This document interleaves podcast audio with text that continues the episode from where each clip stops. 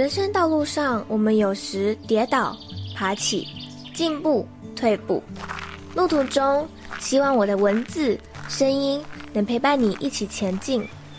也请记得停下脚步，看看周围美丽的风景，并且和我一起带着满足、期待的心情，迎接下一次的挑战吧。欢迎你来到一则茶室。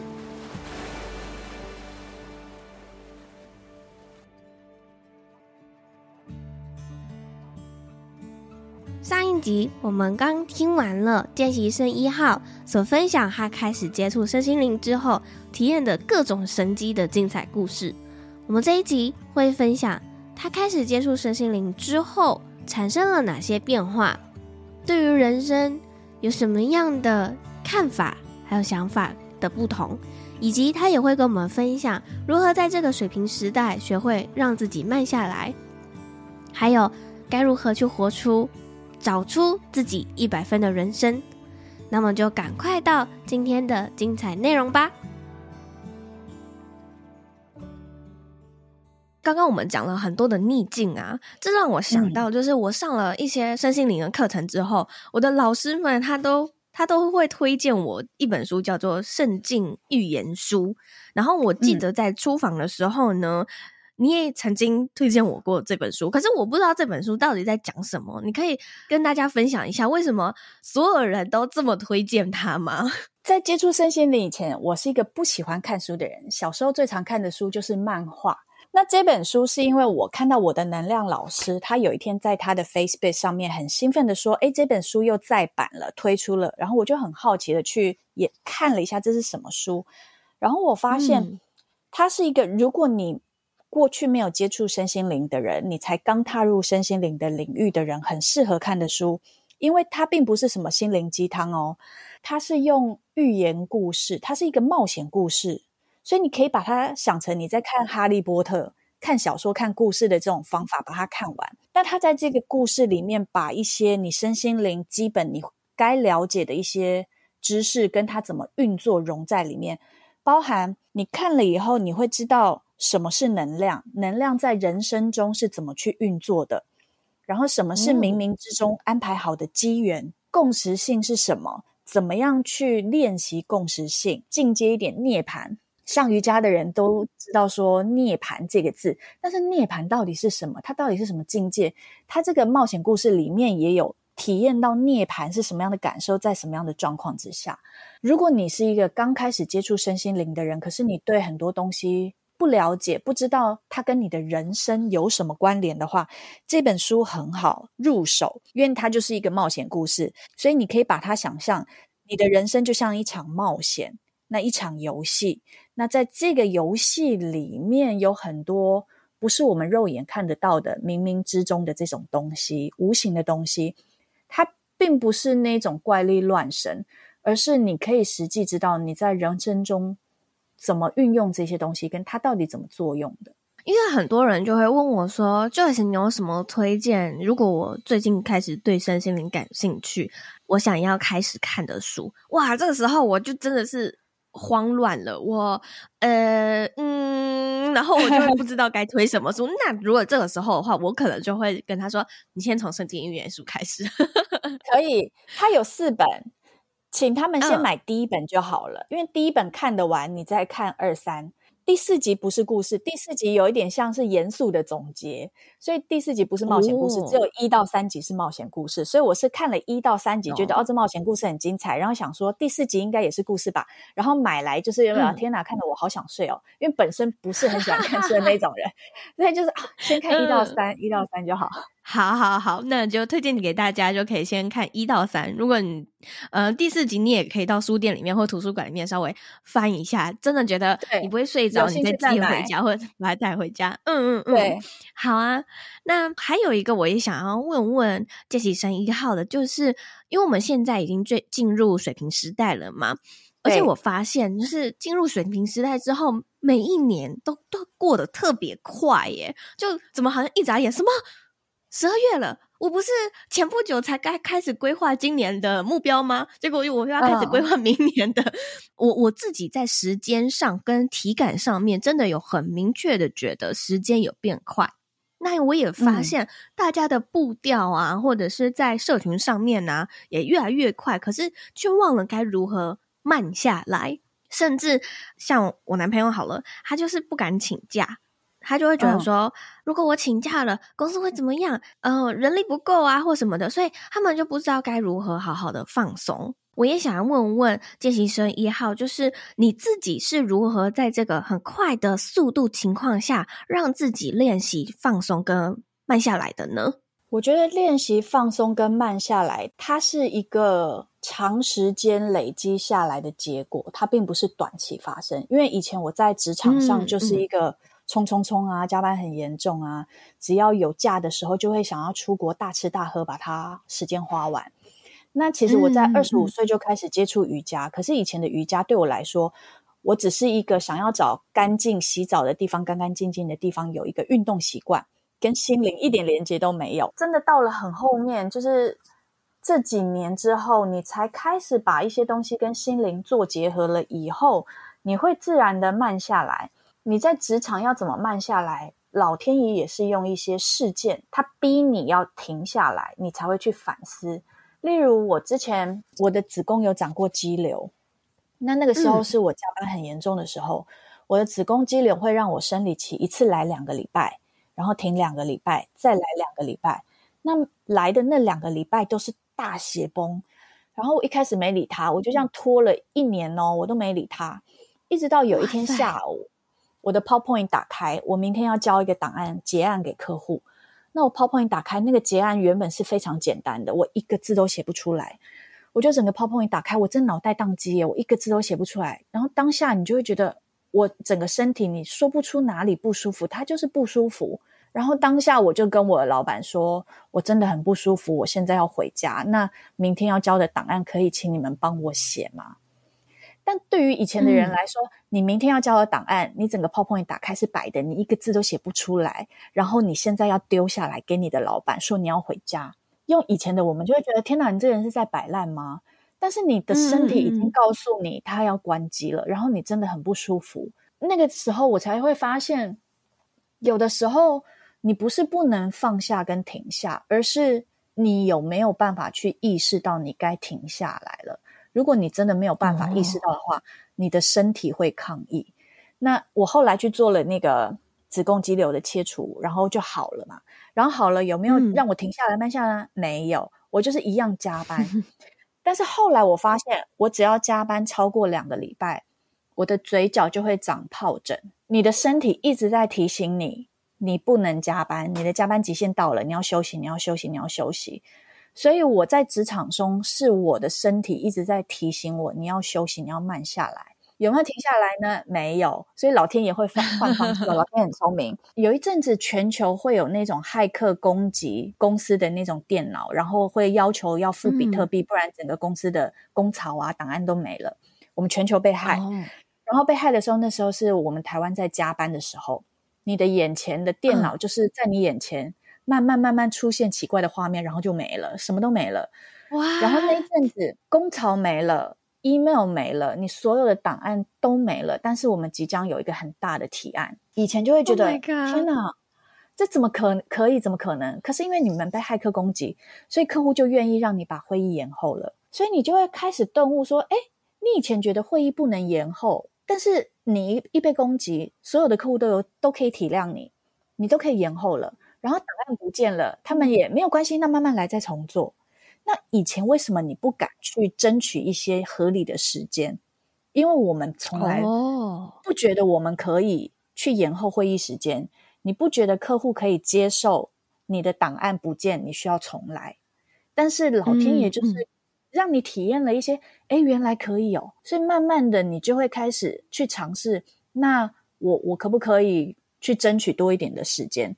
我可不可以勇敢的跟客户说，我做不到？所以我觉得我的人生是因为很多的事情，让你最终你可以慢下来了。哇，这需要很大的勇气耶！对呀、啊，你可以想象，你要提案，你的档案在你的面前消失不见了，然后救不回来。所以以前我们都会 email 存了很多年，你会觉得，哎，我有一天会用到。但是那个状况就会让你发现，没有什么档案是非要不可，全部都归零，email 归零，工槽归零，什么都没了。那世界会怎么样吗？不会。客户会生气吗？不会。档案没有了，一定一定要吗？哦，真的不需要。真的，这件事情，我有一天早上起来，我正要工作，然后我打开我的电脑之后呢，它就开始黑屏了，觉得心都凉了。我想说，死了死了死了死了死了，我还有一些案子没有交出去，嗯，然后我就一直重复开机关机，重复开机关机，但是荧幕还是黑屏。可是我有听到声音，我有听到那个 MacBook 电脑会有的那个噔的那个声音，嗯，可是我的。荧幕就是没有没有画面，然后我就抓着我的电脑之后到处去询问，就是到底发生什么事。结果最后就是那个荧幕烧坏了。然后想说怎么会？Oh. 我才刚买一年呢，怎么会？一整天我就是一直在我家附近跑来跑去，然后我希望就有点像是一个发烧的孩子，然后你一直在那边寻求医院，然后没有一个医院可以可以可以收留他，或是就诊他这样，还说就是最快修也要三天，然后说三天，我连一天都等不了了，你跟我说三天，后来我才知道说哦，我的荧幕坏了，可是我里面的东西都是正常的，而且。而且所有的档案都还在。我记得我那时候好像是找我表弟，我就说你可以先帮我把我电脑里面的档案，只要是可以移动的档案，全部先移到我的硬碟吗？然后我再来想办法，我要怎么去处理我的这台电脑。然后我也赶快就跟我的案主说，我的电脑突然坏了，你们有什么急件吗？如果有的话，我可以先 pass 给我朋友，然后帮帮忙处理这样。他们也都人很好，就说没关系，你慢慢来，就慢慢处理就好了。客户他们其实都能够谅解，可能是因为我太急了，我没有就让自己慢下来跟停下来，所以我就直接把这一台旧的电脑先带回家，然后现场再刷了一台新的电脑。而且哇，就是、好豪气哦！对，直接现场刷了，而且我就跟他说，我要现场就可以带走的。然后带回家之后，档案一接，我就赶快先处理那些比较急的案子，然后就先交件了之后，嗯、我才慢慢的去处理旧的那台电脑。可是如果像是刚刚见习生一号你分享的，说不定我休息个三天，那个荧幕就会自然好。呃，这个可能就是神机了啦，我不知道。因为老天爷想说：“天哪，我才明明帮你安排好一个放松的时间，你为什么不要呢？”对，我后来发现啊，那个就已经是第一次的警告了，因为我那一次没有休息到，第二次的警告的时候，嗯、我就直接尿道炎引发肾盂炎，再加上肺炎，然后我就住院了五天。他逼你休假，对，他逼我休假，即便我的电脑是好的、完整的，我就是没有办法起身去做事，所以。你也是麻瓜吗？我看不到东西，对，我没有办法通灵，我也没有办法跟什么动物、植物说话。可是我可以，我可以跟我自己内在的那个很很有智慧的声音对话。所以，所以这算麻瓜吗？呃，你可能比我更进阶，因为我现在没办法跟我的 高我对话。我会这样问，是因为很多人以为你学了身心灵之后，你一定要通灵，或者是你要能听到什么，你人生中才会有体悟。但是我们两个刚才分享的是你的每一天里面发生的这些小事啊，是宇宙要传递讯息给你的方式。有一些人都会觉得你一定要听到，你一定要看到，没有，宇宙会用我们可以接受讯息的方式给我们讯息，所以他会用很多的方式提醒我们，哎，你需要休息了。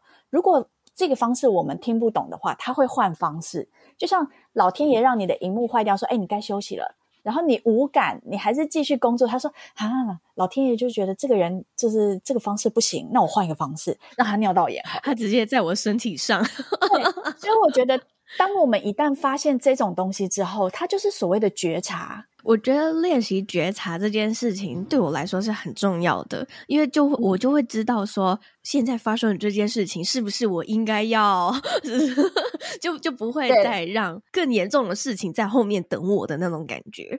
就是说，哦，老天爷要我休息了，好好好，我休息。你就是安心的休息，嗯、你不要觉得说，那我工作怎么办？你就是时间到该休息就休息。我蛮想要跟见习生一号你分享的，就是呃，去年十二月的时候我确诊了。然后我确诊的时候，我真的是开心在家里跳舞，欸，诶就是 我觉得应该没有人确诊。其实我没什么症状，但是我就可以正大光明的跟我的案主说，我确诊了，所以怎么样怎么样，我可能就会慢一点给，然后我就正大光明的可以多睡觉、多追剧，就等于就是我多了一个礼拜的假。然后我这一个礼拜的假，我可以只烂在床上诶、欸嗯、然后我可以不用去做任何事情，我只要叫每天只要叫 Uber Eats 来就好了。然后我就觉得好爽哦、嗯！我男朋友同时也跟我一起确诊，他是非常不舒服，嗯、他吃全餐，我就几乎没什么症状，连发烧都没有，我就可以在他面前那边跳舞啊，然后那边 很嘻嘻笑笑啊，这样，然后他就觉得我很烦，就是 我明明就很痛苦，然后你为什么可以在我面前这样？对，你怎么这么爽？你在放假？对 对，我就真的是放假，就像是你刚刚所说的，你被裁员了，可是你兴奋到你想要赶快跟别人分享的那种感觉。我觉得我当时确诊就是就是跟你一样的心情，就是你可以用不一样的角度去看待这件事。嗯，但是。嗯嗯，我们现在已经学会觉察，然后可以用不一样的方式去看待这件事。可是有些人他可能还不会，我们可以用什么样的方式去练习转念，然后相信其实后面有宇宙有更美好的事情要给他呢？我觉得如果要开始练习的话，他必须要养成搜集证据的习惯。宇宙它给我们任何东西的时候，都会有正反两面，它不会只给你好东西或只给你坏东西。那它当它给你的时候，你可不可以练习去看好东西是什么？那当你发现好东西的时候，你要收集证据。当你越收集的时候，你会越习惯只看好的那一面。举例说，有一些人啊，他就是常常会说啊，我好衰哦，我一定很难找到车位啦。他们都会习惯看那个不好的一面，或者是有些人被裁员了，嗯、他就说啊，一定是我不好。所以当老天爷给你裁员的时候，他会第一个去看不好，是我不好，我被淘汰，我不值得。但是如果你可以去观察那好的那面是什么，你要收集证据下来。那这种东西，它必须是在你在你的每一天日常中去练习。例如说，你走在路上，你捡到钱，就说天哪，我好幸运哦，它就是一个小证据，我幸运的证据。或者是你出去开车，然后。一下就找到停车位，你就说看吧，我就知道我永远是会有停车位的。你就要用这种小小小小的事件去收集证据，去练习。嗯，那它总有一天会变成一个习惯。那当你有大事件发生的时候，你就会知道说，这个负面的东西它一定有另外一面，因为你已经从小的东西收集证据，而且你验证，你必须真的是透过自己。真实的体验去验证，它才会变成你的体悟。所以，如果你平常没有收集，嗯、你从来没有这个习惯，就算我们怎么跟你讲，它都不是你的，它都是别人的经验。所以，唯有当你真的愿意去做，啊、从小事情开始去练习，你才可能去长肌肉。嗯、那个肌肉是属于你的，不是别人的。那这件事情我又有一个可以分享了，嗯、也是我最近去土耳其的时候发生的。在我们出发前，因为我是跟我姑姑一起跟团出去，嗯，在出发之前的时候，我姑姑就很紧张，她就说：“怎么办啦？土耳其这几天都是阴天或者是雨天呢，这样我们能搭到热气球吗？”然后我就说：“安啦，我是太阳女神呢，我去哇，我出去玩都是大晴天，绝对。”然后她就说：“真的吗？”就是她。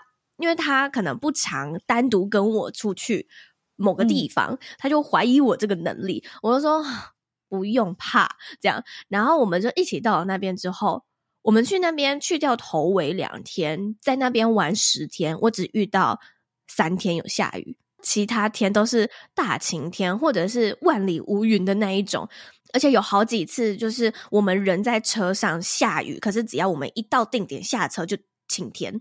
有一天最扯，那一天我们在外面，就是白天都都在外面跑完行程，而且那一天预计下午应该要下雨的，可是我们都没有遇到下雨。然后是大概五六点的时候，我们已经回到饭店，我们刚走进去，外面开始下雷雨，是那种真的就是那种有点像是接近台风的那种雷雨咯。我还觉得、嗯、哇天哪！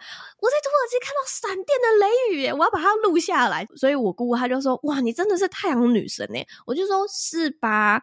后来有一天，因为我们要去一个很漂亮的地方，它叫做棉堡。在前往的过程当中，也是阴雨绵绵。可是我们一下车的时候，虽然地上是湿的，可是已经没有雨了。然后我姑姑她就说：“你真的是太阳女神诶！”我就哼，我要开始收香油钱喽。然后她就说：“傻眼，你居然要收香油钱？”然后我就说：“你有没有看到前面有那个乌云哦？你不给我香油钱的话，我就要叫那个乌乌云过来。”这样就是。Oh. 用比较幽默的方式在跟他讲，可是就就像是刚刚见习生一号你说的，去收集小小的东西，然后去累积你内在的那个信任的肌肉。当你验证了好几次之后，嗯、你就会真的很相信自己是太阳女神。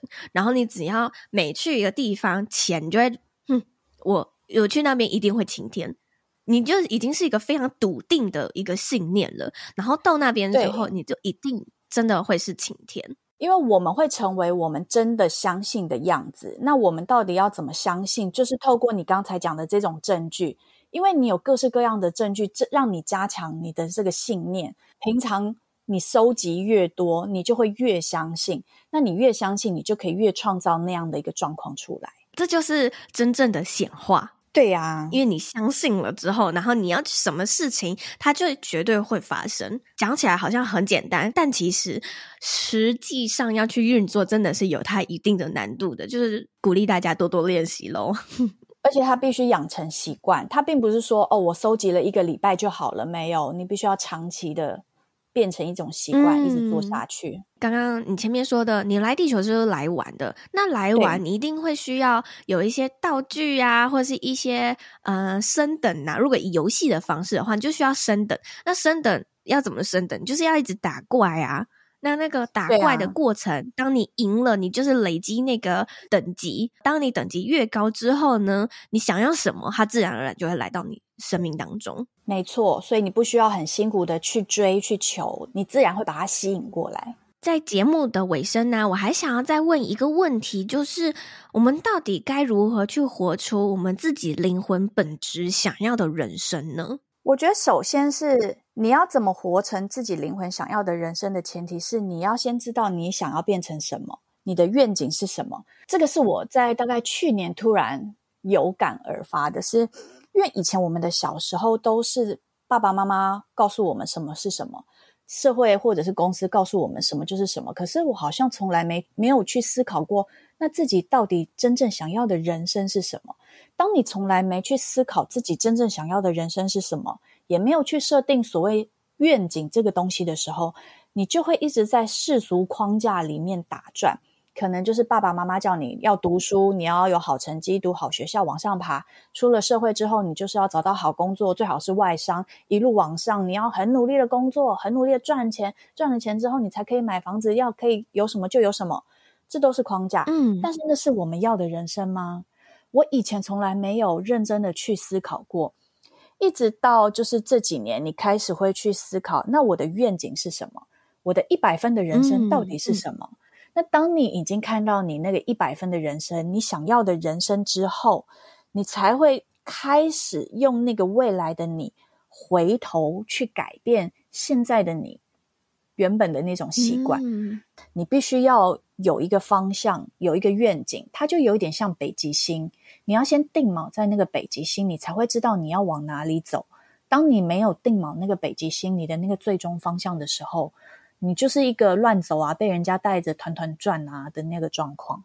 很多人会觉得说，这是我想要的人生，但是过了一阵子之后，发现好像这样的人生只是因为我看别人这样，所以我也想要，嗯、他就没有找到他真正本质想要的样子是什么。它并不是一个很简单，就是你的人生并不是因为我看别人有，我也要有。如果你看别人有，你也想要有，那是比较出来的。你还是活在别人的价值观里。嗯嗯、但是我们就要抛开，我不管别人过得怎样，我自己想要的一百分的人生到底是什么？这个是需要花一点点时间去探讨的。那我会看到那一百分的人生，是因为我之前参加了若文黄回台湾的灵魂改造座谈会。他教我们催眠自己，然后带我们去看一百分的人生。所以那个时候我才开始知道说，嗯、哦，原来我们每一个人都可以活出跟过去不同版本的人生。你的未来跟过去可以是完全不一样。那你必须要开始做一些小小的改变，嗯、你才有可能往那个一百分的人生靠近。如果你完全没有任何的改变，你还是用原本的你的习惯再过每一天的话，你要活成不同版本，那是不可能的。其实，在我帮个案进行催眠疗愈的时候，有些时候我也会帮他们做未来催眠。大部分的人都会看到很美好的样子。结束疗愈之后，他们就会问我说：“这是真的吗？”我说：“这是真的，嗯、但你需要有所行动。嗯、如果你今天这场催眠结束之后，就是你还是跟以前一样的那种生活方式、生活习惯，那那个未来就不会到。”可是，如果你有改变，你有行动，那那个未来就是在那边等你。所以，要怎么样去练习用未来的你来带领你，而不是用过去的你来带领你，是很重要的。因为有很多人现在开始会觉得，哦，我要爱自己。但是，爱自己并不是说我买东西给自己吃，然后我买好包，我我给自己旅游，这就叫爱自己。而是你要用未来的你来鞭策现在的你。好，那就把这个问题呢放在这一集的后面，也很希望就是大家听到这里之后，好好的去想一下，你想要灵魂活出的那个人生到底是什么样子呢？那在节目的尾声呢，我们也都会固定问来宾一个问题，就是如果你的生命只到此刻的话，你会有遗憾吗？几年前的我可能不会觉得有遗憾，但是今天的我会觉得有遗憾，因为我已经知道未来可以活得跟现在完全不一样。那我梦想中的那个一百分的人生有一点点精彩，好像还有很多东西是我没有体验过的，嗯、所以我想要活出那个一百分的人生。你方便跟我们分享一下那个一百分的人生是长什么样子的吗？现在我就是一个上班族嘛。可是，一百分的我，她是一个优雅慢活的贵妇，她靠着分享就可以拥有丰盛富足，所以她不需要每天进公司上班。Wow. 然后她的那个房子，因为我有做一个愿景版，如果大家有兴趣，可以去我的 Facebook 粉丝团看，我有 po 我的愿景版在我的 Facebook 上面，那个画面就是很美好啊！你每天的生活就是一个悠闲，照着自己的步调，做自己喜欢做的事情。你就是一个丰盛富足的人，那我也有跟宇宙说，我就是一个奇迹，在我身上发生的奇迹，我都会分享出来。所以未来我会是靠着分享而得到丰盛富足。我眼中的画面也有一个是台下有大概上百人的那种大场，然后我是在台上有 spotlight，然后我在分享我这个奇迹蜕变人生的故事。所以我觉得那个是我这辈子会活出来的，只是还没有，所以我现在不能死。因为总有那一天，我会在一个台上跟大家分享我人生奇迹转变的过程。我是下面其中一个听众，你会是你会是 VIP 座里面的其中一个啊！太好了，那我跟你说，因为我们现在是一一一一耶，十一点十一分。哇，哎，不止二月十一十一点十一，所以一一一一一一哇！我看到的有六个一耶，而且就在你讲完的这一个 moment。太棒了！你一定要去看我跟你分享的这一本，就是我可能错了，因为这本书的作者啊，他其实我稍微剧透一下，他他后来就还俗了。然后你刚刚讲的那个画面就在这本书里面，其中的一张照片。哎呦，哎呦，你知道我刚刚听到你讲的时候，哎、我整个起鸡皮疙瘩，我就觉得哦，我已经看到了，所以他应该不远了。不远，我觉得不远将来，因为那个画面中的我看起来是年轻的，就是不是很久以后，嗯、所以我觉得它应该很快会发生。嗯、我们相信一定会发生，一定会。而且我们刚刚又收到了六个一的祝福，对，好啊。那再次感谢见习生一号今天精彩的分享。那如果听众朋友们想要找到你的话，可以在哪里找到你呢？如果是想要那个留言给我互动，可以去 Facebook 或者是 Instagram 搜寻见习生一号，都可以找到我。那如果是要听我的 Podcast，嗯，它会是觉醒后的麻瓜还是瓜？我也会把相关的连接都放在这一集的资讯栏的地方。如果有兴趣或者是想要去听更多见习生一号的神机的话，请你们一定要去听他的 podcast 节目，真的超级精彩。好，那我们再次的感谢见习生一号今天来我们的节目，那我们就在这边跟听众说个拜拜吧，拜拜，谢谢大家的收听。听完下集之后，不知道你们对于眼前的逆境有没有其他的看法，或者是有其他的感受呢？我自己在听完见习生一号的分享之后，突然觉得说，嗯，现在所处于的灵魂暗夜这段时间啊，好像真的就是老天爷给你的礼物。但同时，我又会觉得说，哎，可是这个灵魂暗夜到底什么时候才是个头啊！其实我们要理解到，逆境是老天爷给你的礼物这件事情，是要等到事情过了很久之后再回头看才能意识到的。但就像是见习生一号所说的，如果我们从生活当中慢慢的去搜集越来越多这种逆境是老天爷给你的礼物的证据之后，当下一次你可能又会遇到更大的挫折。或者是也遇到一些灵魂相关很重要的磨难的时候，你也就能够用不一样的眼光、不一样的视角来看待这件事情。我觉得他分享的会期待下一次的逆境，那已经是非常高阶、非常有智慧的一件事情了。我们就先从慢慢的去搜集开始，然后慢慢的去活出自己的那个一百分的人生吧。如果你觉得这一集的内容对你有帮助的话，一样的欢迎帮我们分享到 IG 限时动态上面，并且 tag 我，写下你的心得与感想。然后，如果说你对于这一集的内容很喜欢的话，也可以帮我们的 Apple Podcast First Story 打新评分、留言，或者是也可以帮我们按下抖内赞助，支持我持续做出更多好的内容。那么就下一次的空中再相见喽，拜拜。